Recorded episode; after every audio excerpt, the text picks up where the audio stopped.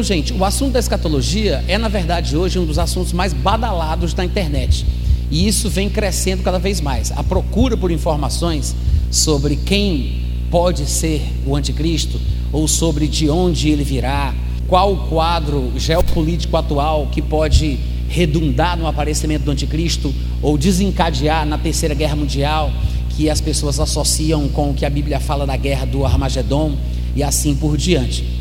Então, a escatologia é um assunto muito complexo, mas ao mesmo tempo bastante popular, porque não só é um assunto interessante, que as pessoas têm curiosidade por saber, é um assunto que mexe com o imaginário do povo, mas infelizmente há muitas linhas de pensamento e cada um tem a sua própria forma de interpretar as passagens que tratam sobre o arrebatamento, sobre a tribulação, sobre o anticristo, até mesmo sobre a nação de Israel e do seu papel no desenrolar das profecias dos últimos dias.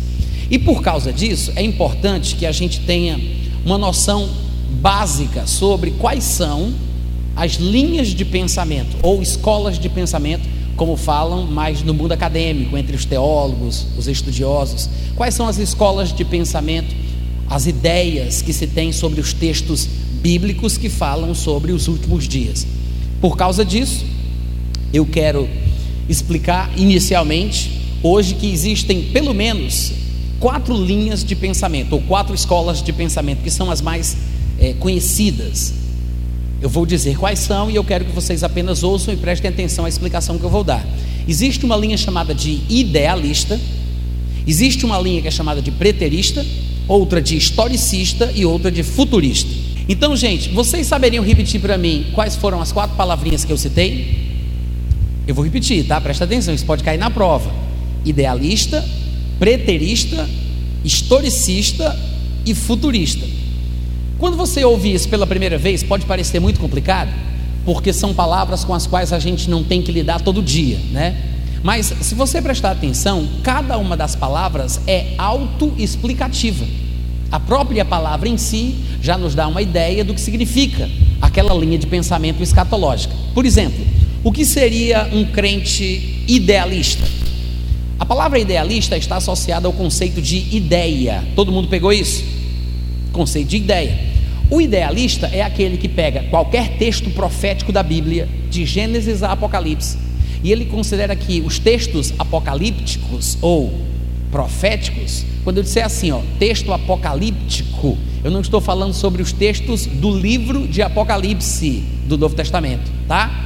Quando eu disser textos apocalípticos ou apocalíptica bíblica, eu estou falando sobre o estudo das profecias, textos escatológicos, as passagens que falam sobre os últimos dias.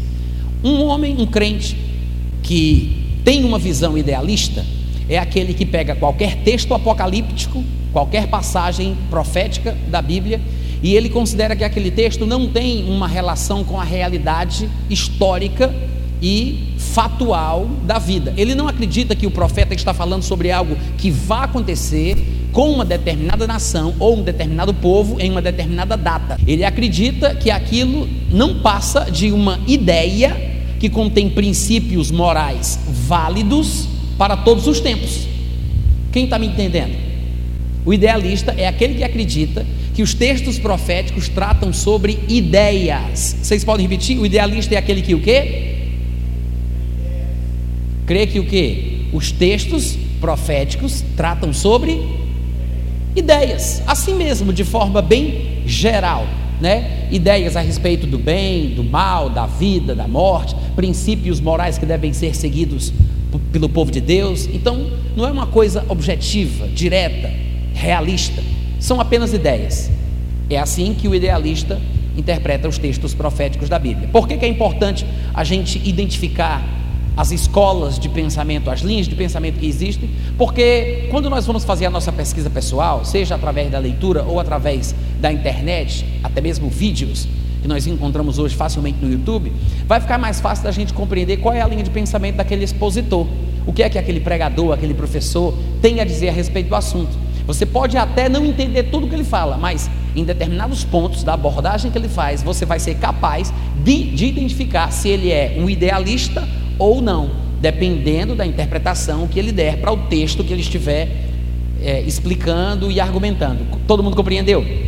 Então vou repetir: o idealista é aquele que pensa que todo texto profético da Bíblia não passa de uma ideia. Sim, para o bem, uma ideia é, compartilhada por Deus para a pessoa poder aprender a viver de forma correta. São ideias que tratam sobre o bem, sobre o mal, princípios morais gerais. Mas não é assim que eu creio, não é assim que nós vamos ministrar durante essas aulas. Além do idealista, existe uma outra escola de pensamento que é chamada ou conhecida como preterista. Vocês podem repetir a palavrinha? Como é que é, gente? Preterista. Quem sabe o que é a palavra pretérito? Passado. Tem uma amiga minha de Fortaleza que deu aula de português durante muitos anos e ela, cearense, né, sempre fazia brincadeira com o povo. Em vez dela dizer eu estou passada, ela dizia eu estou pretérita. Porque a palavra pretérito significa significa o quê? Passado. Se você for observar, por exemplo, no português, nós temos três tempos associados ao passado. Nós temos o pretérito perfeito, o pretérito imperfeito e o pretérito mais do que perfeito. Então, pretérito significa simplesmente passado. É por isso que essa palavra foi escolhida para é, definir, classificar as pessoas que têm essa linha de, de pensamento que eu vou explicar agora. Mas a partir do momento que você sabe que a palavra pretérito significa simplesmente passado, você já tem meio caminho andado na sua compreensão da escola de pensamento preterista. O que é que o preterista pensa sobre os textos proféticos? Ele pensa o seguinte: que os textos que foram profetizados, eles falavam, diferentemente do idealista, eles falavam sim sobre um momento futuro específico, mas este momento futuro era futuro em relação apenas à vida do profeta. E aquela declaração profética não poderia passar a outras gerações vindouras. Então, a profecia se cumpriria no tempo de vida do profeta. Então, todos os profetas que existiram e falaram tiveram seus cumprimentos em suas vidas passadas. Por isso é que a escola de pensamento preterista acredita que os textos proféticos já se cumpriram e se realizaram na época em que foram proferidos pelos seus profetas, num tempo passado qualquer. Quem entendeu? Amém, gente? Tá. Então, quando você ao, ao, ouvir alguém falando na internet, ou pregando, ou mesmo um livro que você esteja lendo, e essa pessoa fizer uma abordagem que pareça sugerir a ideia que eu acabei de falar aqui, você vai dizer: epa, já sei, esse irmão segue a linha escatológica chamada de preterista. Além do idealista e do preterista, nós temos aqueles que são chamados ou reconhecidos como historicistas. E todo mundo já deve ter percebido que a palavra historicista está associada à palavra história. E é exatamente isso. Porque a linha de interpretação historicista é aquela que acredita que a grande porção dos textos proféticos, a grande maioria das passagens proféticas da Bíblia, se cumpriram num ponto específico da história. Por isso eles são chamados assim. Eles acreditam que este cumprimento se deu mais ou menos por volta do ano 70 depois de Cristo, quando o império romano, debaixo das ordens de Tito, invadiu Jerusalém, destruiu a cidade, destruiu o templo dos judeus, matou centenas, milhares de judeus e, naquele período, muita coisa aconteceu também com a igreja do Senhor Jesus. O que se diz então é que o historicista é aquele que acredita que a grande porção das escrituras se cumpriram nessa ocasião, neste ponto da história, tá? Então todo mundo entendeu até aqui? Todo mundo está acompanhando?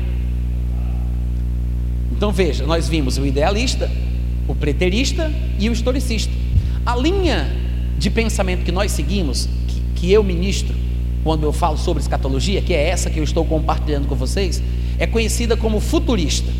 Mas o que defende, o que crê, aquele que segue a linha de interpretação futurista, o futurista é aquele que acredita que a grande maioria das profecias da Bíblia estão associadas a um tempo ainda futuro. Ou seja, não somente, como diria o preterista, que é o futuro da vida do profeta, como daqui a 5, 10 anos, do momento em que a palavra foi proferida pelo profeta, mas um momento futuro, passando inclusive gerações e gerações e milênios e milênios de anos, como no caso, profecias do livro de Daniel, ou de Jeremias, ou de Ezequiel, que ainda não se cumpriram e vão se cumprir ainda mais para frente. Ou seja, é um momento, um ponto futuro na linha da história, que ainda está por vir. Todo mundo entendeu? Tá. Então, se eu fizer uma prova e perguntar, descreva manualmente, de forma subjetiva, o que cada uma dessas linhas de pensamento significa, todo mundo aqui vai tirar 10. Vamos repetir quais são as quatro linhas de pensamento? Quais são? Idealista, preterista, historicista e motorista? Não futurista, motorista não. Idealista, preterista, historicista e futurista, tá? É só você lembrar da ideia, da palavra, você vai entender a ideia que cada pensamento, cada linha de pensamento tem. Idealista fala de ideia, interpretação de que os textos tratam de ideias. Preterista é o passado, então na vida passada do profeta as profecias teriam se cumprido. Historicista é aquele que acredita que tudo se cumpriu num ponto específico da história. E futurista é aquele que acredita que os textos vão se cumprir no momento ainda futuro. Até aqui tudo bem, gente? Eu sei que alguns de vocês me ouvindo falar desta forma pode pensar assim: "Ah, Natan, é muita coisa para aprender, para decorar, é muito termo, é muita história, é muita onda, é muita conversa". Mas irmãos, a vida é assim. A vida é assim. Tudo que a gente aprende na vida tem os seus termos, seus conceitos, seus princípios, suas regras, não é? E é bom que a gente possa ter uma palavra para poder falar sobre uma coisa, para a gente poder se comunicar. Porque quando você for ler um livro e você chegar numa livraria evangélica e disser assim: Ah, eu quero comprar um livro aí de escatologia. Aí você vai dizer para o vendedor: Mas eu queria de linha futurista. Aí você sabe o que você está falando. Ou você pode perguntar: Mas isso aqui é preterista, é historicista, é de que linha? Aí o vendedor vai dizer: Olha, isso aqui é futurista.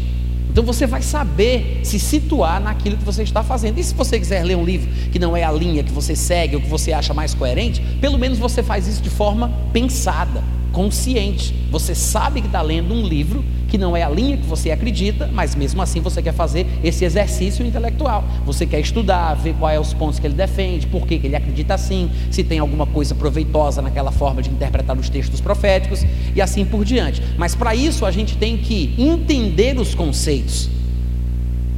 Não é verdade? Sim ou não?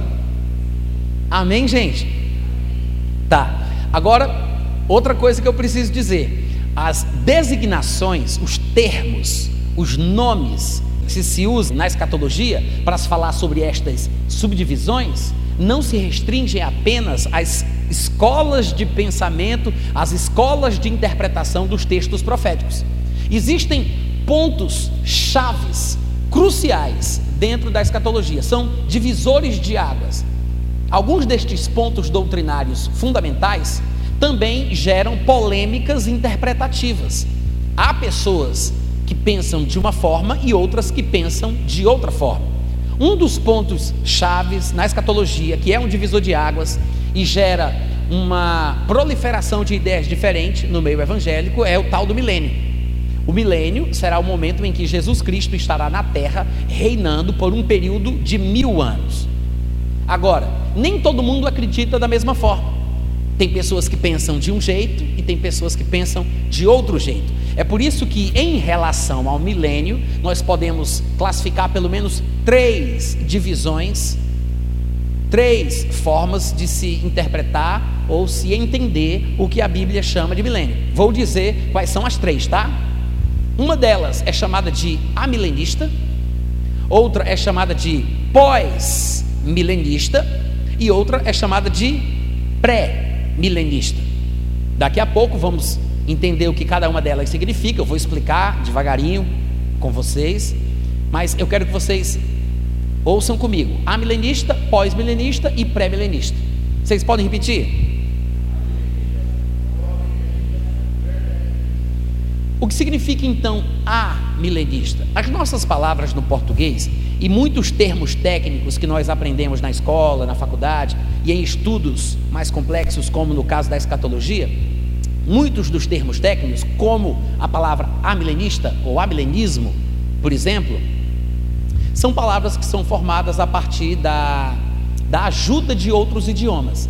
É muito comum no português nós usarmos palavras do latim ou do grego para criarmos termos técnicos. Hoje em dia é bem comum também você ver termos técnicos a respeito de certas coisas, até com palavras em inglês, que é um idioma vivo, uma língua viva.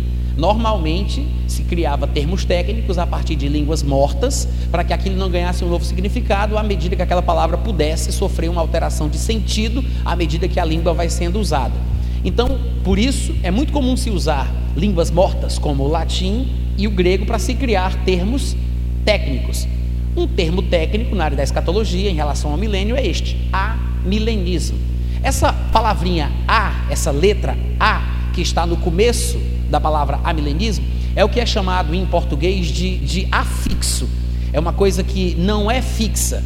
Como está no começo, é chamado de prefixo. Se fosse no fim, seria sufixo. Isso altera o significado da próxima palavra com a qual o A vai se juntar. Por exemplo, quantos de vocês aqui já ouviram a palavra acéfalo? Quem já ouviu? Alguém sabe o que significa? Hã?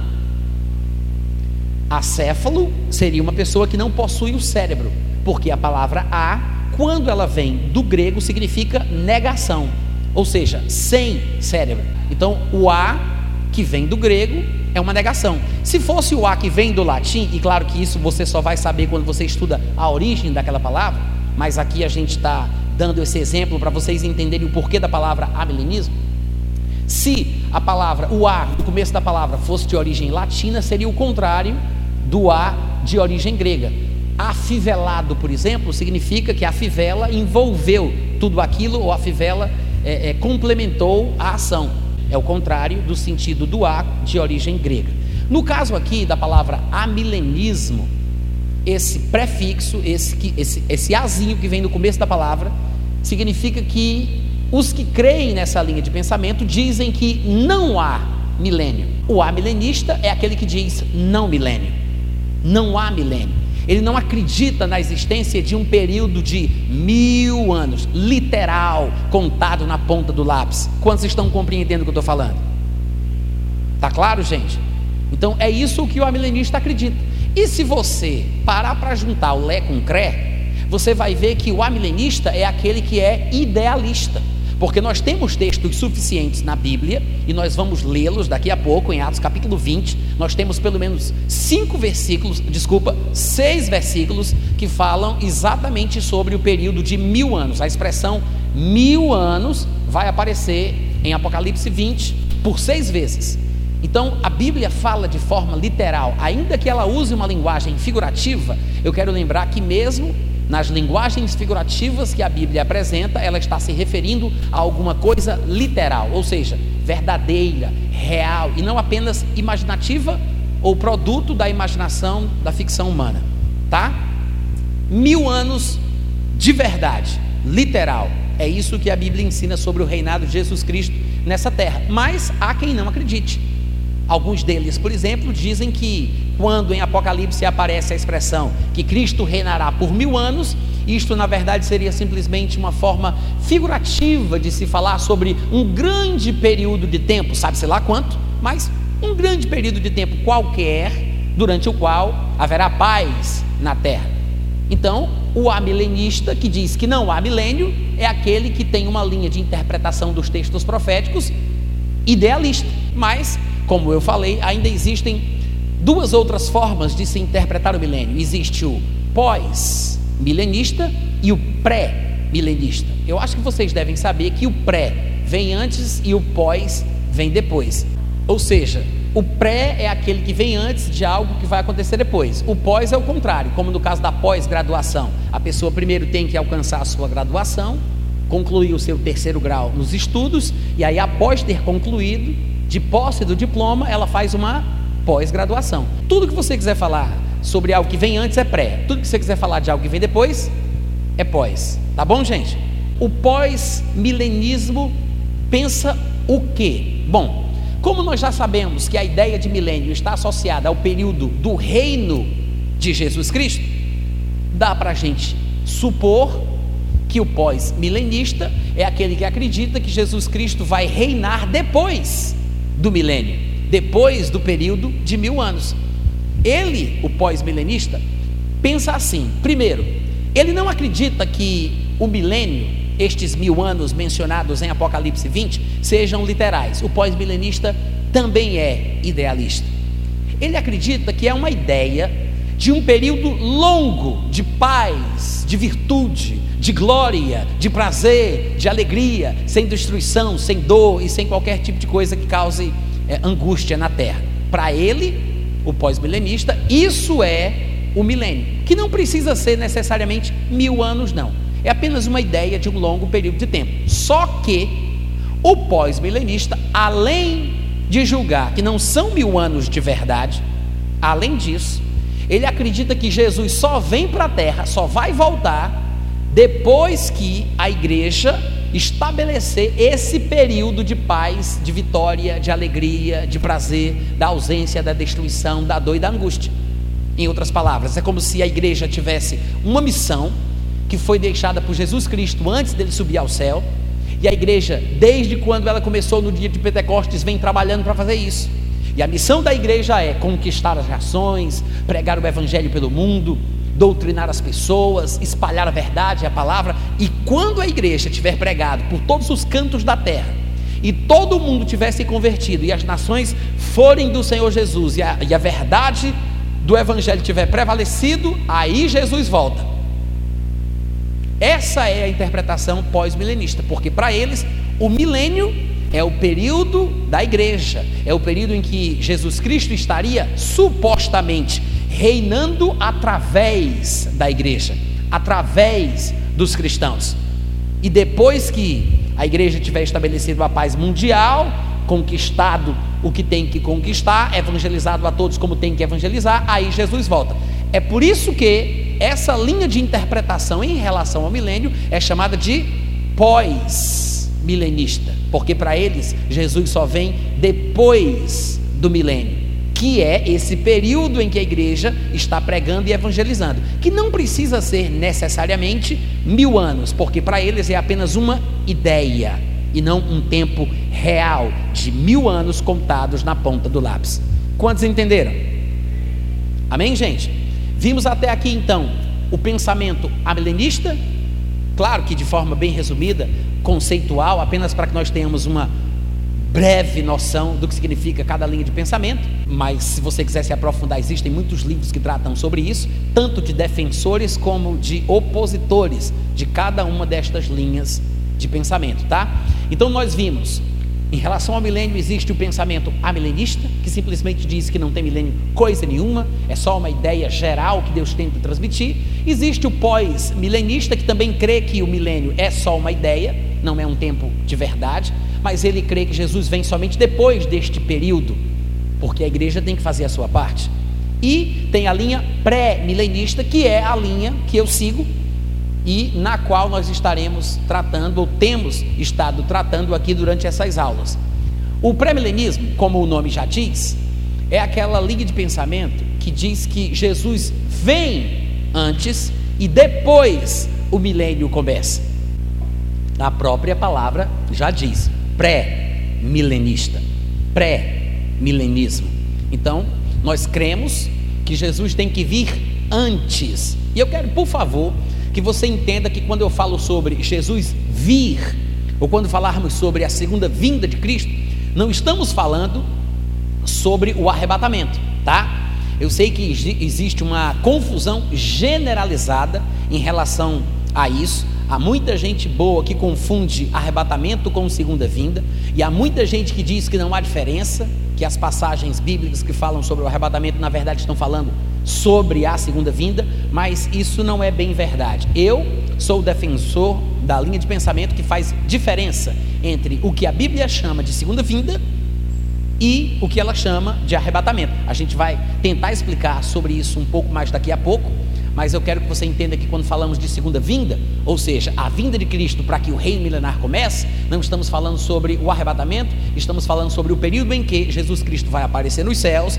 quando, nesta ocasião, todo olho o verá, assim como um relâmpago que sai do ocidente e se mostra no oriente, Todos verão a Jesus Cristo quando ele vier na sua glória com seus santos e os anjos do seu poder. Ele descerá até o chão, colocará os seus pés sobre o Monte das Oliveiras, como já está previsto no livro dos profetas, e iniciará o seu reino milenar a partir de Jerusalém. E a Bíblia fala, inclusive, que ele regerá as nações com um cetro de ferro. Então não vai ser brinquedo, não. Um dia ele veio como cordeiro, mas nessa vez ele virá como leão. Ele já entrou em Jerusalém montado no jumentinho, mas dessa vez a Bíblia fala que ele virá montado num cavalo branco. Na primeira vez ele veio para morrer, mas na segunda a Bíblia fala que ele vem para matar. Ô oh, glória! Amém, gente? Claro que não temos tempo aqui para entrar nos detalhes de cada uma das declarações que eu fiz, né? Não tem como, mas fica a dica, tá? Então, o pré-milenismo é aquele que acredita que Jesus tem que vir primeiro.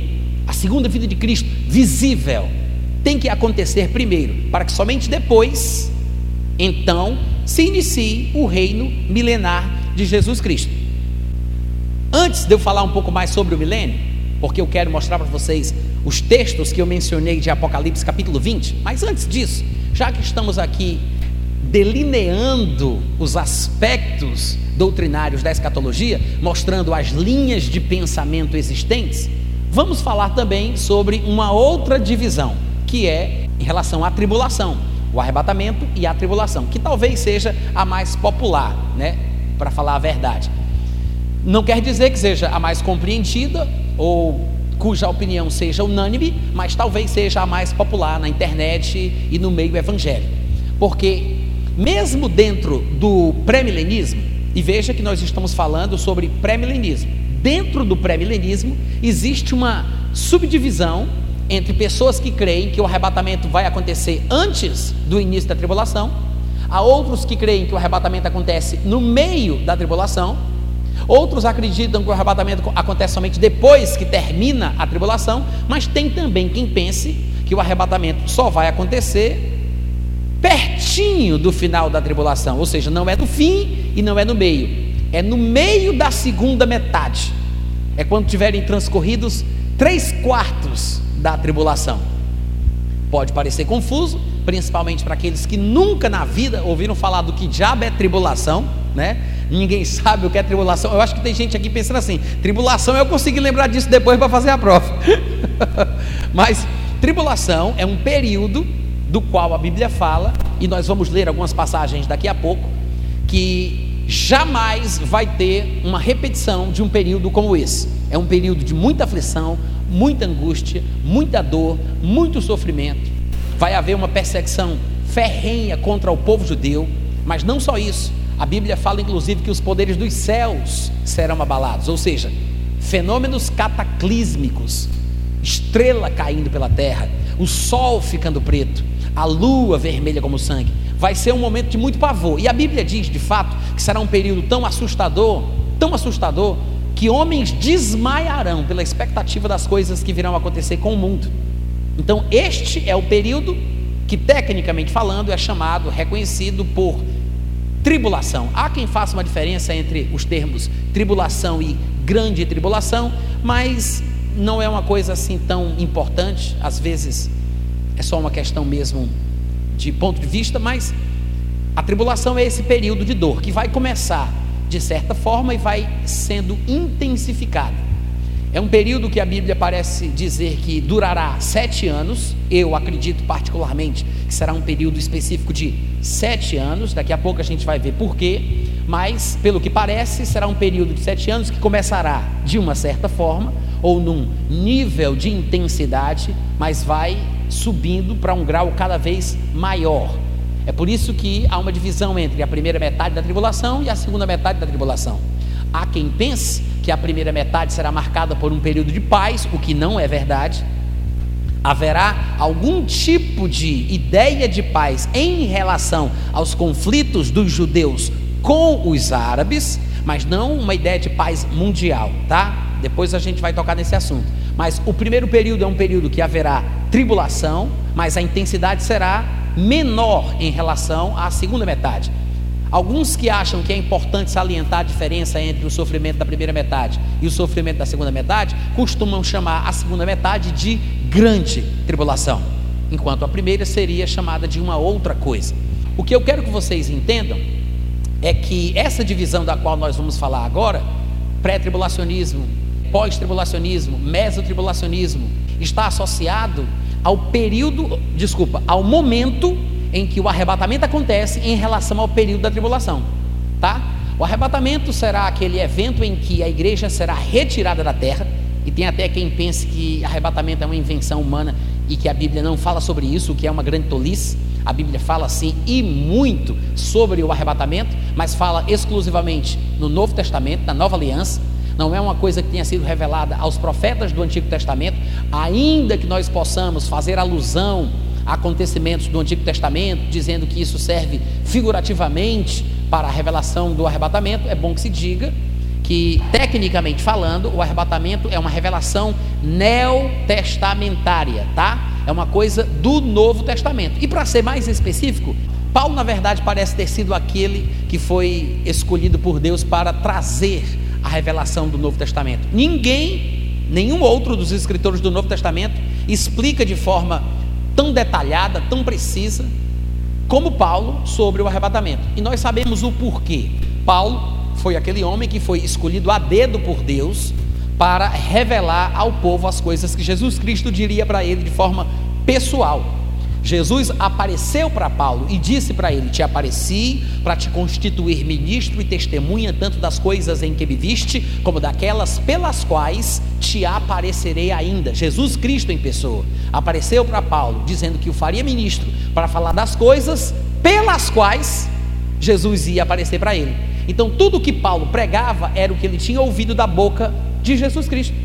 Quando Ananias, lá em Atos capítulo 22, chega até Paulo para dizer para ele que ele foi chamado por Deus, que Deus escolheu ele para ser um ministro, Ananias disse que o Deus dos nossos pais, o Deus dos patriarcas judeus, dos antepassados judeus, ele disse: O Deus dos nossos pais, Paulo, te escolheu para conheceres a vontade dele para veres o justo, falando sobre as visões no plural que ele teria de Jesus Cristo, para ouvires uma voz da sua própria boca, porque terás de ser sua testemunha diante de todos os homens das coisas que tens visto e ouvido. Oh glória!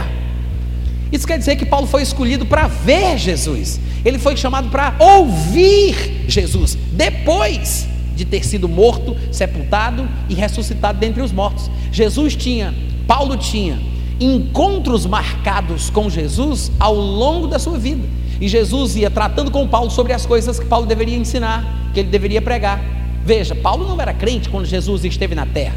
E o curioso é que até a ceia que a gente celebra, nós usamos o texto de Paulo para celebrá-lo, porque parece ser o texto que faz mais sentido em relação ao que é a ceia. É o mais explicativo, elucidativo ao significado real da Santa Ceia.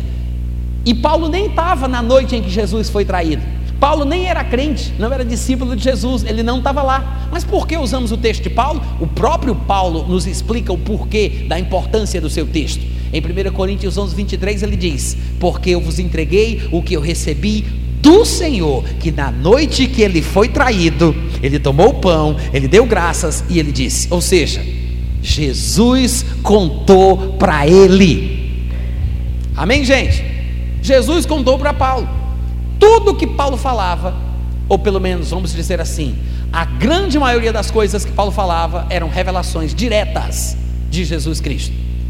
Quando não tinha revelação direta, ele falava como alguém que tinha recebido a misericórdia de Deus para ser fiel. Afinal de contas, ele também tinha o Espírito Santo e ele poderia dar a sua opinião e fundamentar as doutrinas da igreja. Mas, na grande maioria dos casos, ele falava o que Jesus tinha falado para ele. E em Gálatas capítulo 1, versículo 11, o próprio Paulo diz isso. Ele diz: Faço-vos, porém, saber, irmãos, que o evangelho por mim anunciado não é segundo o homem, porque não recebi nem o aprendi de homem algum, mas mediante revelação de nosso Senhor Jesus Cristo. Então, quando você vai ver os dois textos, onde Paulo escreve falando especificamente sobre o arrebatamento, voltando a lembrar que ninguém faz isso no Novo Testamento a não ser Paulo, Paulo deixa claro que até sobre o arrebatamento, ele só sabe disso porque Jesus falou para ele. As expressões que Paulo usa nos textos em que ele fala do arrebatamento, que são 1 Coríntios capítulo 15 e 1 Tessalonicenses capítulo 4, você observa, pelo seu linguajar, o padrão paulino, que é assim que os estudiosos e teólogos gostam de falar, né, o padrão paulino. Você vê que o padrão de Paulo é o mesmo, ele sempre atribui a revelação do que ele está comentando a Jesus Cristo. Faço-vos, porém, saber que não foi por homens que eu recebi, mas mediante revelação de Jesus Cristo. Porque eu vos entreguei o que também recebi do Senhor. Da mesma forma, no arrebatamento, ele diz: Eis que vos digo um mistério. Por palavra do Senhor, eis que vos dizemos. Ou seja, Jesus falou para ele. Foi uma coisa que ele aprendeu diretamente com Jesus Cristo. O único homem que faz dissertações sobre o arrebatamento no Novo Testamento, que é Paulo, disse que fala sobre isso, porque Jesus contou para ele sobre o assunto. Quantos podem dizer amém? Então, volto a repetir que o arrebatamento é uma revelação neotestamentária, mas ainda há uma discussão sobre o momento específico em que o arrebatamento vai acontecer. Eu não diria que existem dúvidas, mas convicções contraditórias porque cada uma das pessoas que defende a sua própria opinião e o seu próprio ponto de vista tem lá as suas razões, né, os seus argumentos, ele tem os seus versículos prediletos, obviamente, e é por isso que nem todo mundo pensa igual. O meu objetivo aqui, nesse primeiro momento, é dizer que existem linhas de pensamentos diferentes, tá? E eu vou repetir as três mais importantes, que são pré-tribulacionismo, pós-tribulacionismo meso-tribulacionismo. Vocês podem repetir? É, é pré, meso e pós, tá? Como é que é os nominhos aí, gente? Pré, pós-tribulacionismo e meso. Meso ou mid-tribulacionismo é uma palavrinha usada para se referir ao meio, tá? Metade. Mesotribulacionismo, mid-tribulacionismo é o pensamento de que o arrebatamento acontece no meio da tribulação pré-tribulacionismo, que é a linha que eu sigo, que é a linha que eu defendo, que é a linha que eu tenho é, deixado implícita enquanto temos estudado aqui nesta matéria, é aquela que acredita que o arrebatamento tem que acontecer antes, antes do início da tribulação. Quanto tempo antes, irmão Natan? Não sei. Não, não tenho certeza se a Bíblia fala sobre quanto tempo vai transcorrer desde o arrebatamento até a tribulação mas o arrebatamento não é o marco inicial da tribulação. Há muitos pré-tribulacionistas, colegas meus, que creem como eu creio que o arrebatamento é antes da tribulação, que pensam diferente de mim. Há quem pense que a tribulação começa exatamente após o arrebatamento. Eu penso diferente. Eu penso que o arrebatamento não é o marco da tribulação e a retirada da igreja da terra, e não é necessariamente o início da tribulação. Mas, algum tempo depois, e não sabemos precisar quanto tempo, um dia, uma hora, um ano, dois anos, não sabemos exatamente quanto tempo, mas algum tempo depois a tribulação vai começar. O que marca o início da tribulação não é o, no meu ponto de vista, não é o arrebatamento, mas o que marca o início da tribulação é o momento em que o personagem que é chamado pela Bíblia de anticristo fizer um tratado político, comercial, militar, seja de que ordem for, talvez até inclua na verdade todos estes segmentos, quando este homem, este personagem, chamado pela Bíblia de Anticristo, fizer um tratado com várias nações, com muitos povos, estabelecendo este acordo por um período de sete anos. Aí sim, no meu ponto de vista, nós temos o ponto inicial do período que a Bíblia chama de tribulação. Todo mundo entendeu? O que é o pré-tribulacionismo? É, é, aquele que é aquela linha de pensamento que acredita que o arrebatamento é antes da tribulação. O que é o mesotribulacionismo? Acredita que o arrebatamento é quando? No meio. Meso é meio. Mid, mid tribulacionismo é outra palavra para meso. Então, é aquele que acredita que o arrebatamento é no meio da tribulação. E pós Tribulacionismo é aquele que acredita que o arrebatamento é no final, depois que a tribulação tiver acontecido. Existe uma quarta linha de pensamento, muito bem articulada pelos seus proponentes, mas não é muito famosa aqui no Brasil, nem todo mundo pensa desse jeito, ainda que existam pessoas que defendam esse raciocínio, que é chamada, talvez por falta de um nome melhor, é chamada de pré-ira, tá? Ou aqueles que creem no arrebatamento depois que a tribulação tiver transcorrido três quartos. Por quê? Porque eles pensam assim.